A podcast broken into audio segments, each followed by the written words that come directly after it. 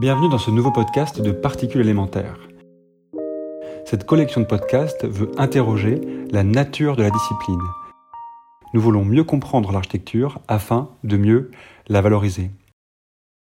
Nous nous poserons une série de questions. De quoi sommes-nous les contemporains? Comment ne pas subir son époque? Que reste-t-il à partager? Quels usages faire de nos ressources? Et plus globalement, quelle est la valeur de l'architecture? Aujourd'hui, nous interrogerons l'ancrage temporel l'architecture.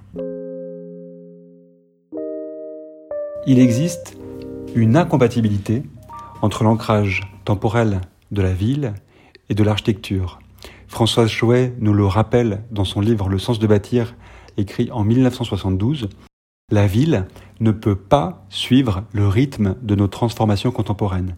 Le système urbain est totalement condamné à l'anachronisme. Il est menacé, il est constamment menacé dans sa possibilité de signifier. Les bâtiments sont immobiles par essence. Ils ne peuvent plus produire de sens dans une société devenue trop mobile. La signification de l'architecture, et plus encore de la composition urbaine, serait vouée à une obsolescence radicale. On ne peut pas penser l'avenir sans considérer l'héritage du passé et notre capacité à composer avec cet héritage du passé.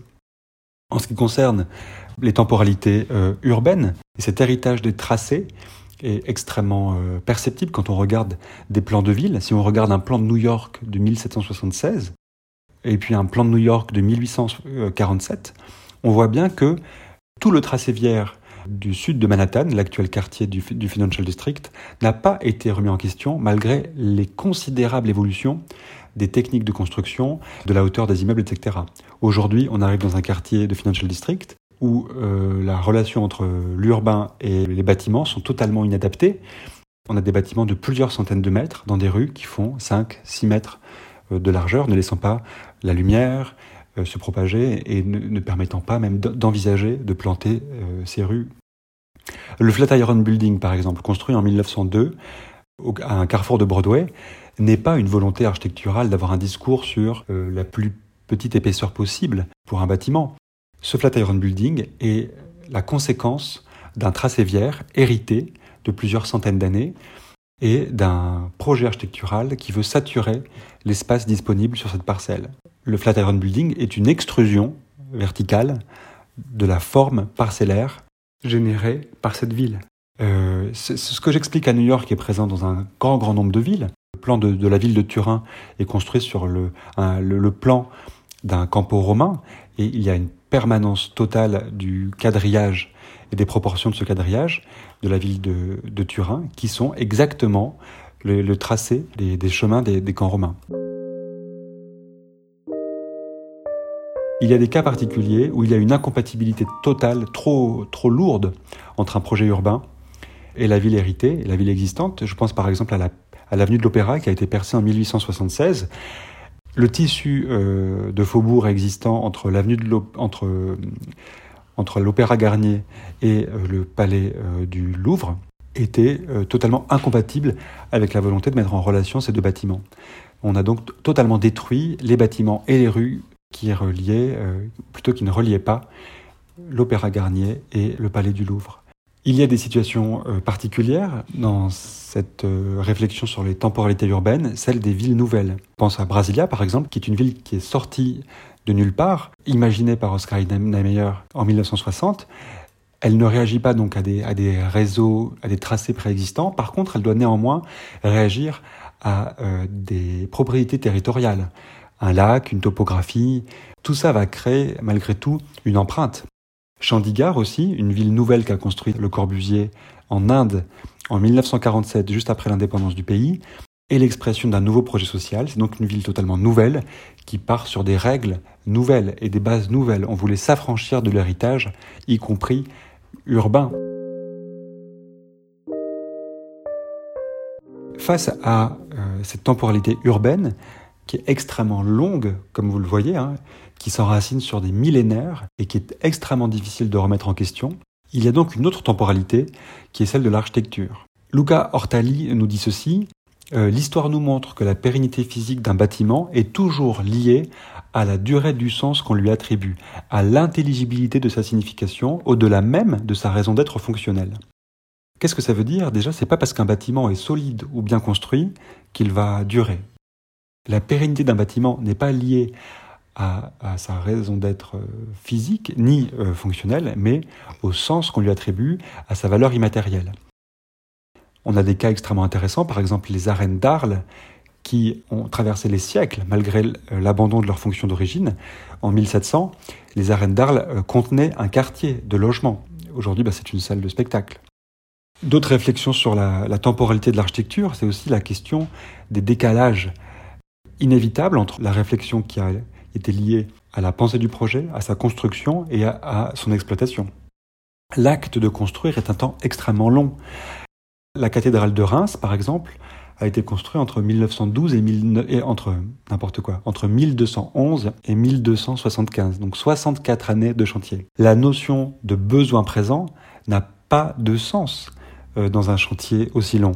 On est dans le cas d'un programme religieux, donc finalement c'est pas très important, mais, malgré tout, tout bâtiment qui va s'inscrire dans une durée de vie de 20 ans, 30 ans, 50 ans, je l'espère, doit dépasser la stricte formulation du besoin présent qui lui est, demandé dans, le, la fiche programmatique. Ce qui est intéressant, par exemple, quand Auguste Perret construit la Notre-Dame de Rincy en 1923, on voit qu'il y a une superposition d'éléments archétypaux éternels, comme euh, une nef, des collatéraux, un hôtel, une crypte même, mais par contre une pensée totalement euh, remise à plat de la manière de le construire avec des voiles euh, en béton préfabriqué, un usage des vitraux totalement révolutionnaire, etc. Il y a une superposition de la permanence d'éléments architecturaux et de questionnements techniques, théoriques et conceptuels sur la valeur du contemporain. Livio Bacchini nous, nous fait réfléchir à tout ça. Selon cet architecte, la modernité a refusé l'histoire et la tradition au nom d'une autonomie majeure. Les grandes œuvres de l'architecture moderne sont classiques dans le sens où elles ne se réfèrent pas à un style, mais se concentrent sur une exigence d'enracinement local, historique, intellectuel. Il y a donc une réflexion possible sur la longévité du discours urbain, mais aussi sur la longévité du discours architectural sur la capacité qu'a un discours architectural à s'émanciper d'un simple besoin présent. Je pense par exemple au détournement ironique postmoderniste des éléments architecturaux que fait Robert Venturi. Je pense en particulier à une colonne en bois qui se moque et qui détourne un chapiteau. C'est une réflexion réactionnaire. Du coup, quelle est la valeur de cette réflexion réactionnaire 200 ans, 300 ans plus tard, si l'on considère que l'architecture s'installe dans un temps extrêmement long si le discours du projet n'est pas lié à la nature de la discipline, à des fondamentaux architecturaux, mais s'il s'inscrit simplement en réaction à des circonstances politiques ou théoriques de l'époque, on risque à moyen terme d'avoir une obsolescence très accélérée du projet et de son discours bien évidemment. Il existe des cas dans l'histoire de l'architecture où le bâtiment était trop enraciné dans une époque ou dans, une culture constructive qui n'arrivait plus à créer des liens ou à éclairer notre propre époque. Dans ces cas-là, on va pouvoir intervenir sur le bâtiment pour le réinterroger et, euh, comment dirais-je, euh, modifier cette, euh, cette cassure par rapport à son inscription temporelle. Je pense par exemple au Palazzo Madame, construit à Turin au XIVe siècle, qui est un fort donc, du XIVe siècle, que le XVIIIe siècle n'arrivait plus du tout à inscrire dans la culture de l'époque, la, logique urbaine que la ville du XVIIIe siècle voulait fabriquer. Il y avait une perte de sens de la pérennité immatérielle du fort initial à cause de la stratification euh, des différentes époques. On a donc non seulement ajouté euh, une nouvelle façade au bâtiment pour le réinscrire dans un discours contemporain en lien avec la place, mais on a aussi ajouté toute une épaisseur de bâtiment avec cette façade, plusieurs mètres dans lesquels on a pu insérer deux immenses escaliers qui modifie notre rapport euh, à ce lieu, à la manière d'y accéder, à la manière d'y circuler. On a reconnecté ce bâtiment à euh, une temporalité architecturelle contemporaine.